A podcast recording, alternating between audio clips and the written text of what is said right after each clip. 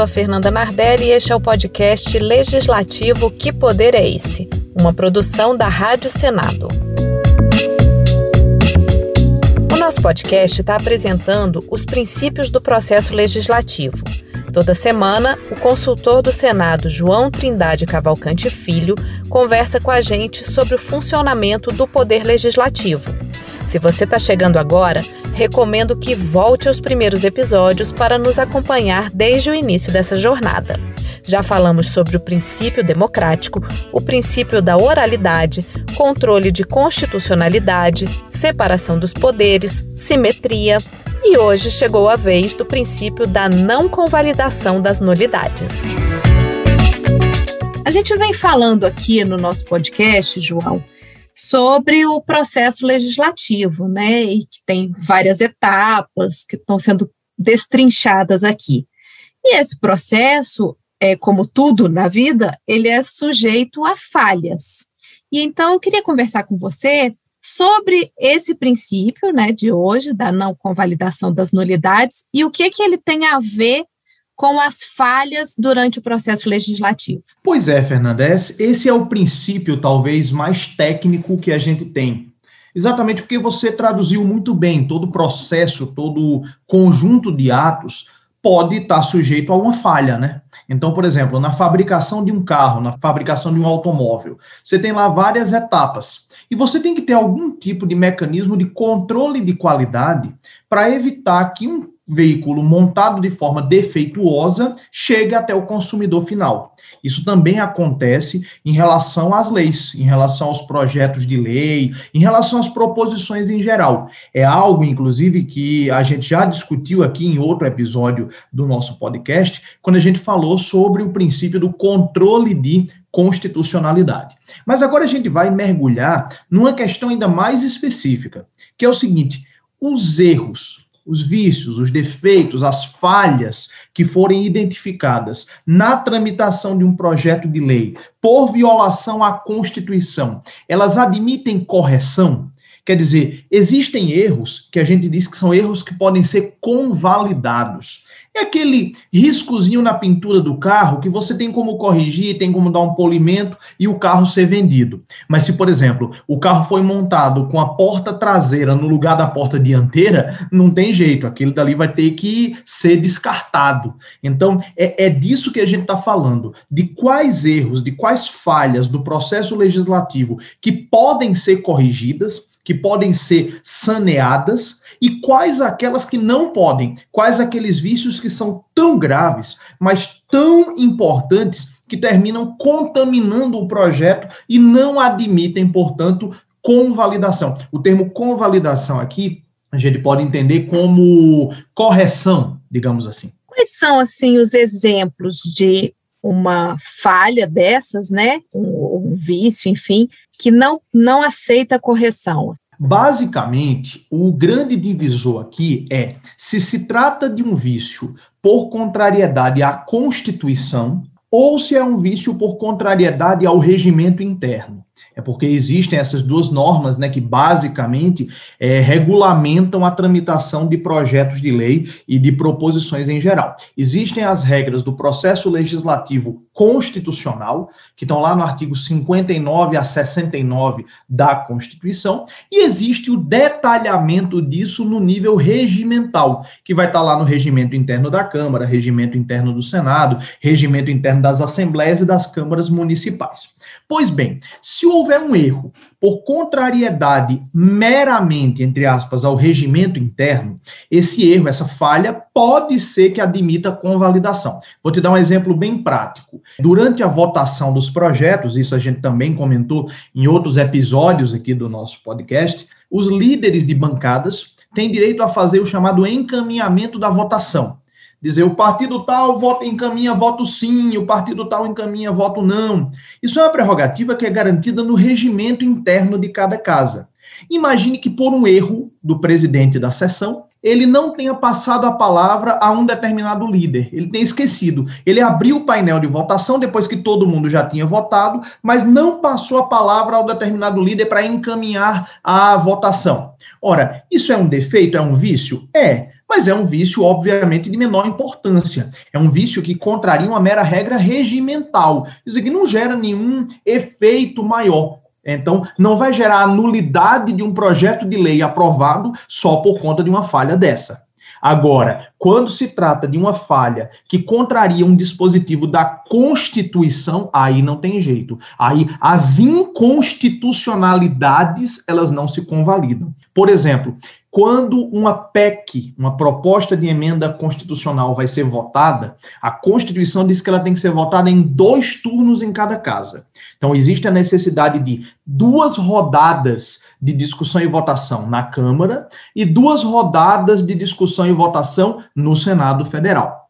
Imagine, porém, que por uma falha, por um erro, foi colocado um determinado texto, um determinado artigo no APEC, quando ela já ia para o segundo turno de votação.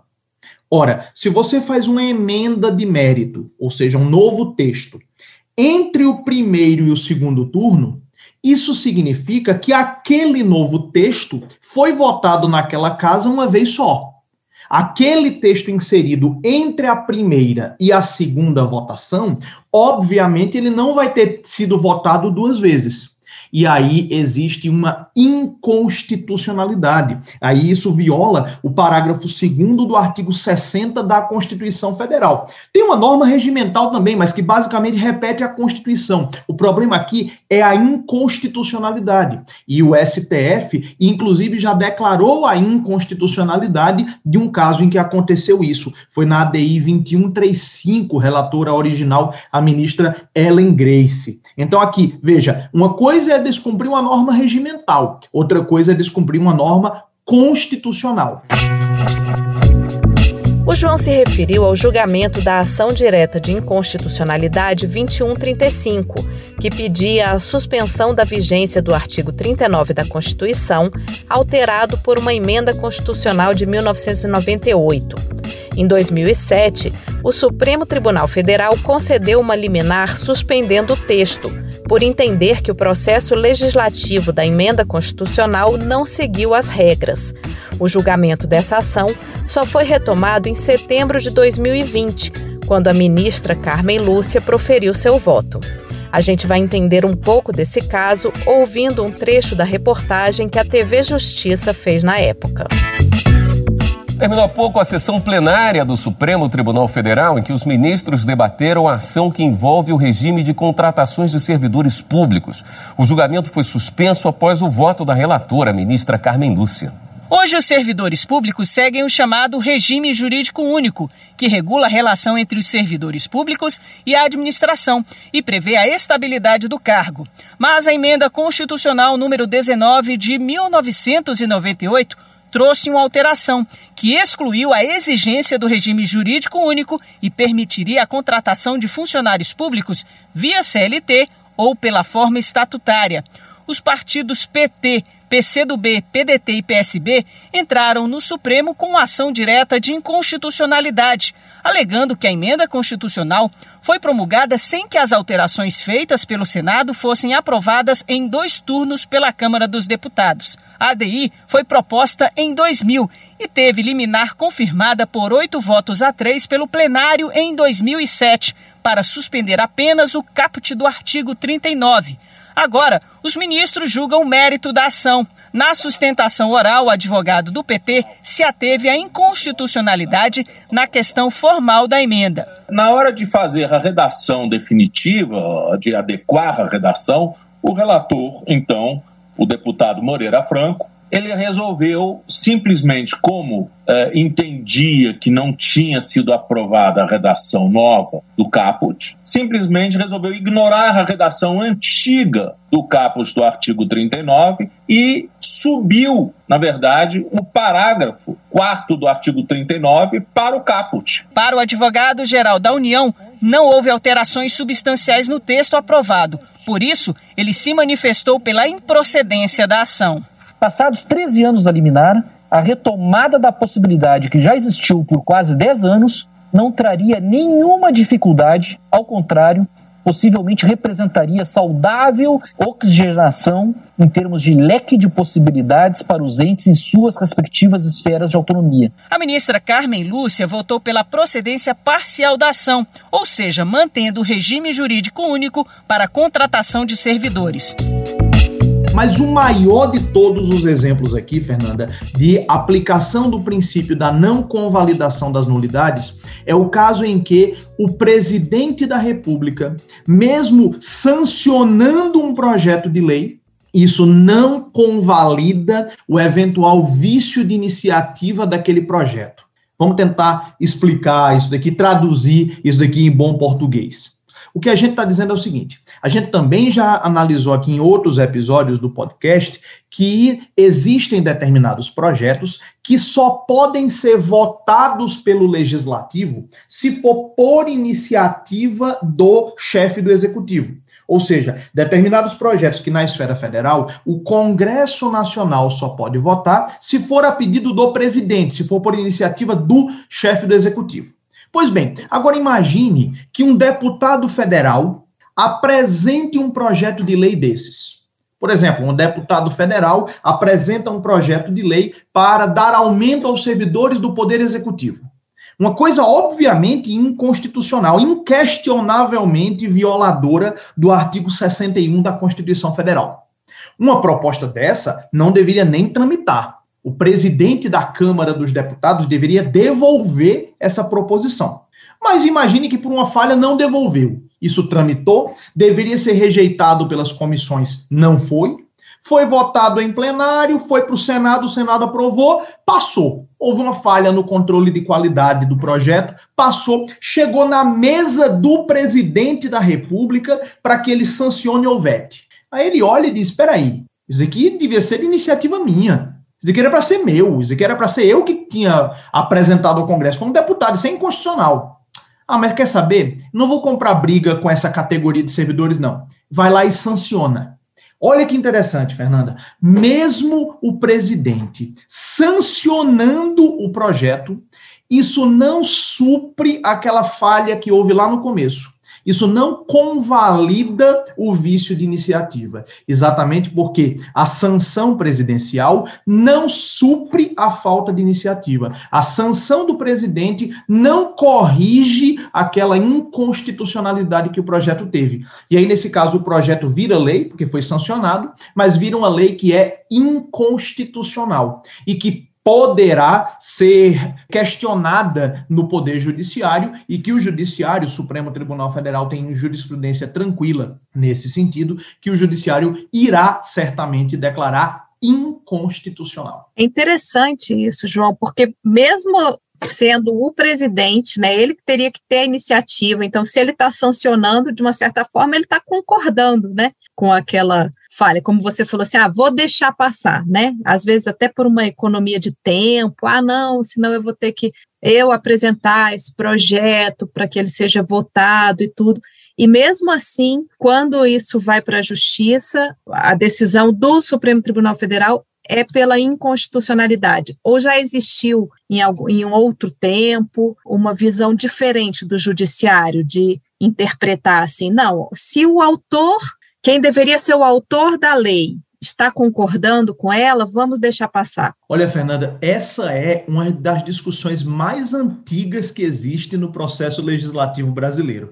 E aí você percebeu muito bem os argumentos que existem também para o outro lado, né? Grande autor, professor Menelik de Carvalho Neto, professor da UNB, já foi professor da UFMG, é, ele tem, salvo engano, a tese de doutorado dele sobre a sanção no procedimento legislativo, e ele defende essa, essa tese de que a sanção convalidaria sim a falta de iniciativa. Inclusive, ele faz uma análise histórica sobre como surgiu a sanção, como surgiu o veto, etc. Então, é, é realmente um tema interessante, um tema bem polêmico. E como você é, citou, já houve épocas em que o próprio Supremo Tribunal Federal entendia que a sanção convalidava a, a falta da iniciativa. É, o Supremo chegou a editar uma súmula, um enunciado do seu entendimento, a súmula 5, que é lá de 1963, e que dizia exatamente que a sanção presidencial supria a falta de iniciativa. Depois o STF, lá em 82, no caso oriundo da Guanabara, o STF mudou sua jurisprudência e foi esse, esse sentido que veio até hoje, já no sentido da não convalidação. E um debate interessante, um argumento interessante para o debate, foi exatamente o argumento que fez o Supremo mudar de posição, que é o seguinte: o fato de o presidente sancionar não quer dizer que ele gostaria de ter exercido aquela iniciativa. Porque, venhamos e convenhamos, quando você aprova aquele projeto de lei e ele está na mesa do presidente para sancionar ou vetar, você coloca o presidente contra a parede, né? Digamos assim, uma coisa é o ônus político que o presidente tem de não mandar um projeto de lei para dar aumento a determinadas categorias. É um ônus político que ele tem, porque não dá para dar aumento para todo mundo mas é um ônus decorrente de uma omissão, de não mandar o projeto. Já o ônus de pegar um projeto já aprovado em ambas as casas do Congresso e embarreirar, vetar, aí já é, é, você há de convir comigo que é um ônus político bem diferente. Então, até por conta disso, Apesar dessa polêmica, até hoje tem uma discussão gigantesca entre os estudiosos do processo legislativo sobre esse caso específico, mas exatamente por essa questão do ônus político, exatamente pelo fato de que, ao dar a iniciativa privativamente ao presidente, o constituinte originário tentou transformá-lo no senhor do momento, para usar a frase do ministro Celso de Mello, a Constituição deu ao presidente o juízo de conveniência e oportunidade de quando pautar aquele tema. E aí, nesse caso, se aquele tema é pautado à revelia dele, mesmo que ele depois emparedado, mesmo que ele depois contra a parede, mesmo que ele depois, como se diz lá na minha terra, lá na Paraíba, com a faca no bucho, ele tenha que efetivamente sancionar essa lei, isso não vai suprir aquele vício de iniciativa. Para entender melhor essa questão do vício de iniciativa, vamos conhecer outra decisão do Supremo Tribunal Federal, de outubro de 2020, quando a Corte derrubou uma norma da Constituição de Minas Gerais. A sanção do Poder Executivo não valida a lei que desrespeitou o processo legislativo. Essa foi a decisão do Supremo Tribunal Federal ao analisar um trecho da Constituição do Estado de Minas Gerais. Quem explica para a gente esse assunto é a nossa consultora jurídica aqui da TV Justiça, a Gisele Reis. O processo de criação de uma lei precisa respeitar o passo a passo previsto na Constituição Federal para que não haja conflito entre os poderes. Deve ser observado o chamado processo legislativo, que é o caminho previsto para a elaboração dos atos normativos. Esse processo envolve a participação do Poder Legislativo e também do Poder Executivo, e é uma das bases da harmonia e separação dos poderes. As regras definem quem tem competência para legislar sobre determinado assunto, ou seja, quem pode iniciar um projeto de lei. Quando a apresentação de um projeto de lei cabe exclusivamente a um poder, é iniciado por outro, ocorre o chamado vício de iniciativa e isso gera a inconstitucionalidade da norma. Em Minas Gerais, um trecho da Constituição do Estado previa que o projeto de lei sancionado pelo governador gerava a validação das leis com vício de iniciativa. Isso foi questionado no STF por uma ação apresentada pelo Procurador-Geral da República, julgada inconstitucional na última sessão do plenário virtual. O voto que conduziu à decisão do STF foi da relatora, ministra Rosa Weber. Ela disse que a sanção do chefe do executivo ao projeto de lei não tem força para validar o processo legislativo que não observou o caminho traçado pela Constituição Federal, mesmo que se trate de uma usurpação de iniciativa do próprio chefe do executivo a maioria dos ministros decidiu que esse entendimento do STF vale a partir da publicação da decisão. E por questões de segurança jurídica, as leis com vício de iniciativa que já foram sancionadas pelo governador não serão consideradas inconstitucionais. Quando a gente tem uma situação, por exemplo, de quórum né? Você estava falando da, da tramitação de uma PEC, né? Dos dois turnos, e você também tem um quórum para aprovação, que é diferente de um projeto de lei ordinário, de um projeto de lei complementar, de uma PEC. De repente, uma lei complementar, por exemplo, receber lá a votação favorável de apenas maioria simples e passar.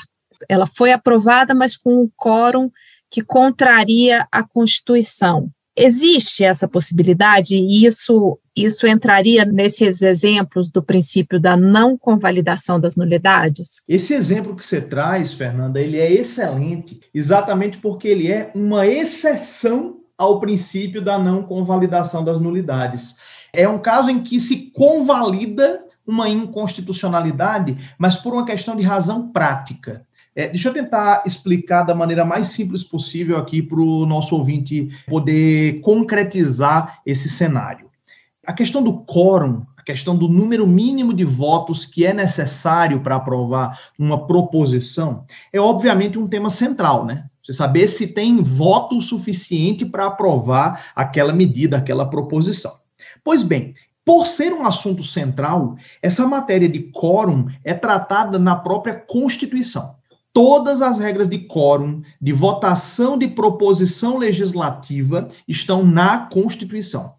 Aliás, a própria Constituição que diz no artigo 47 que, a não ser que ela mesma diga o contrário, o quórum de aprovação é de maioria simples, a também chamada maioria relativa. Pois bem, quando há um descumprimento de regra de quórum, existe, portanto, uma inconstitucionalidade. Imagine que, por exemplo, eu voto uma lei complementar que exige a maioria absoluta nos termos do artigo 69 da Constituição, e aí se obtém apenas a maioria simples, a maioria relativa, e mesmo assim se dá a lei complementar como aprovada. Ora, se eu precisava ter a maioria absoluta, 41 votos no âmbito do Senado, e tive apenas a maioria simples, a maioria de quem está lá, digamos, 31 dos 60 votos, é claro que existe uma inconstitucionalidade. Porém, a exceção ao princípio da não convalidação vem quando eu tenho um descumprimento de regra de quórum porque eu exigi um quórum maior. Então, por exemplo, se determinada matéria é uma matéria de lei ordinária, é uma matéria que, à luz do artigo 47 da Constituição Federal, poderia ser aprovada por maioria simples, maioria relativa. Mesmo assim, por um erro, por um engano, se colocou o sarrafo um pouco mais alto. Se colocou o sarrafo da maioria absoluta. E mesmo assim, o projeto foi aprovado. Ora, se mesmo com o sarrafo mais alto do que precisava, o projeto foi aprovado, não tem por que jogar isso no lixo.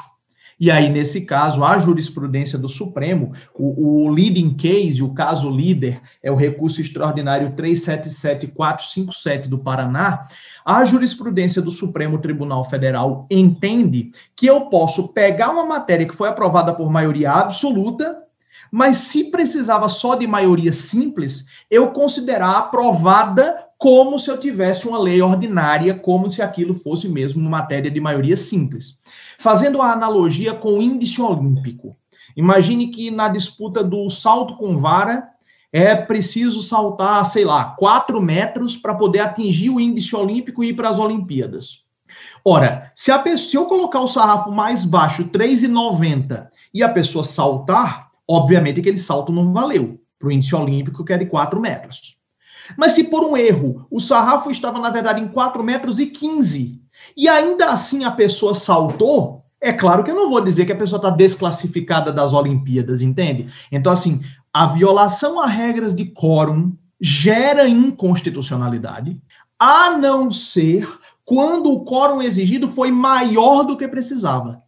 Quando eu exigi o quórum maior do que constitucionalmente precisava, dá para eu admitir, dá para eu aceitar aquele ato normativo como se tivesse sido aprovado efetivamente, com o quórum que a Constituição exige. E uma coisa que a gente conversou quando a gente falou do princípio do controle da constitucionalidade, e que eu te pergunto aqui também. Em todos esses casos que a gente está falando da não convalidação, é preciso ter uma provocação ao judiciário? Como é que funciona esse processo? Assim, se ninguém, se uma lei ela for aprovada, for sancionada com um vício, por exemplo, de iniciativa, e ninguém provocar, o judiciário com relação a essa lei?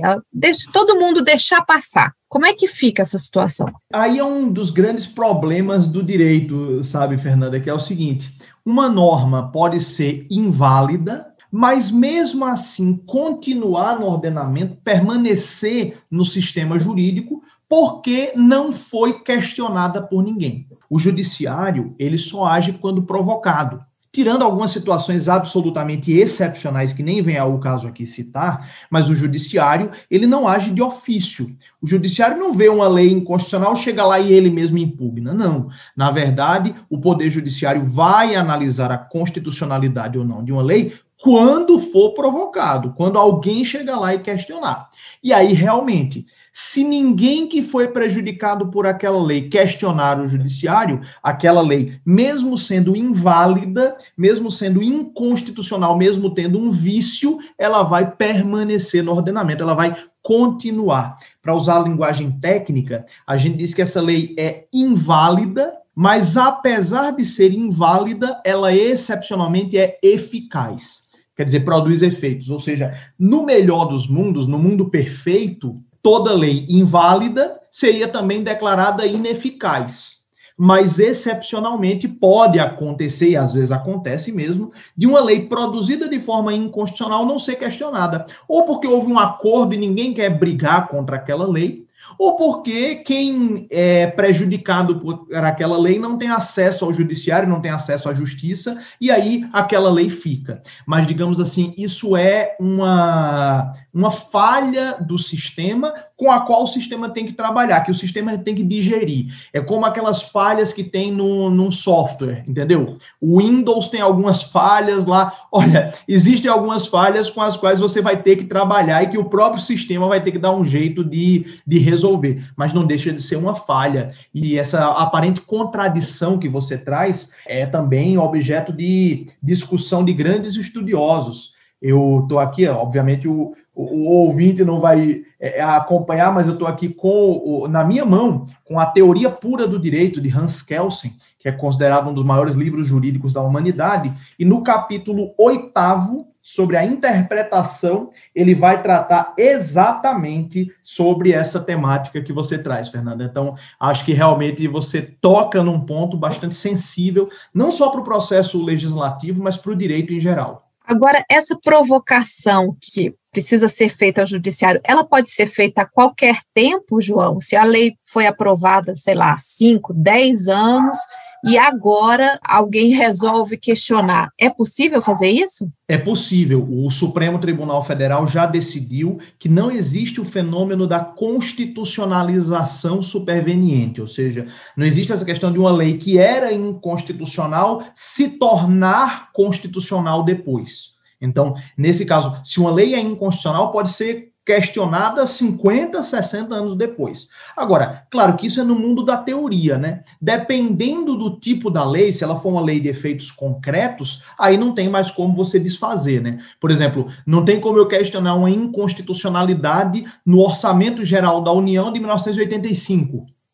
simplesmente porque eu não teria mais efeito prático. Mas, assim, juridicamente, uma inconstitucionalidade não se convalida e isso pode ser questionado, sim, a qualquer tempo. E a gente está falando aqui quando o projeto já se transformou numa lei, né, em uma lei inconstitucional.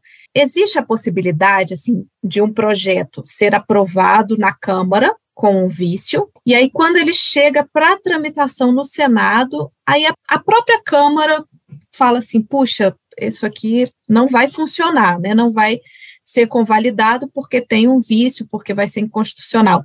Tem como interromper a tramitação desse projeto por conta desse princípio? Olha, é uma questão bem polêmica, viu? Eu vou te dizer, Fernanda, que eu já vi isso acontecer mas isso é mais uma coisa derivada assim de um acordo de cavalheiros entre a Câmara e o Senado do que algo normatizado, sabe? Então, assim, vai muito de uma questão do feeling mesmo, da relação política entre as casas.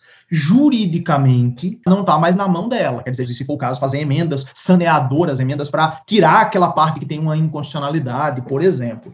Mas eu, repito, eu já vi isso acontecer. Eu já vi até acontecer mais, eu não vou dizer qual foi a lei, mas já teve lei e lei importante, não era leizinha qualquer que foi objeto disso, mas já teve lei importante, que foi aprovada pelo Senado como casa revisora e mandada para sanção presidencial e quando se estava na sanção, se percebeu uma falha no texto. O texto que foi mandado para a sanção, o texto dos autógrafos, não era o mesmo texto aprovado pelo Senado. Tinha ali alguns artigos que tinham sido, vamos dizer assim, mal interpretados na mudança dentro do Senado. E aí o Senado pediu para devolver, para o presidente da República devolver os autógrafos corrigiu o texto, mandou de novo e zerou a contagem do prazo para o presidente vetar.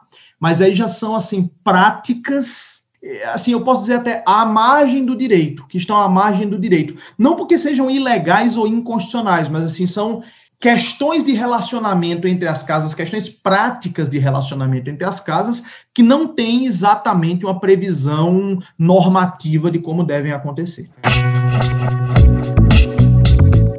Esse foi o sétimo episódio do nosso podcast, que conta com a participação do professor e consultor do Senado, João Trindade Cavalcante Filho. Hoje falamos sobre a não convalidação das nulidades.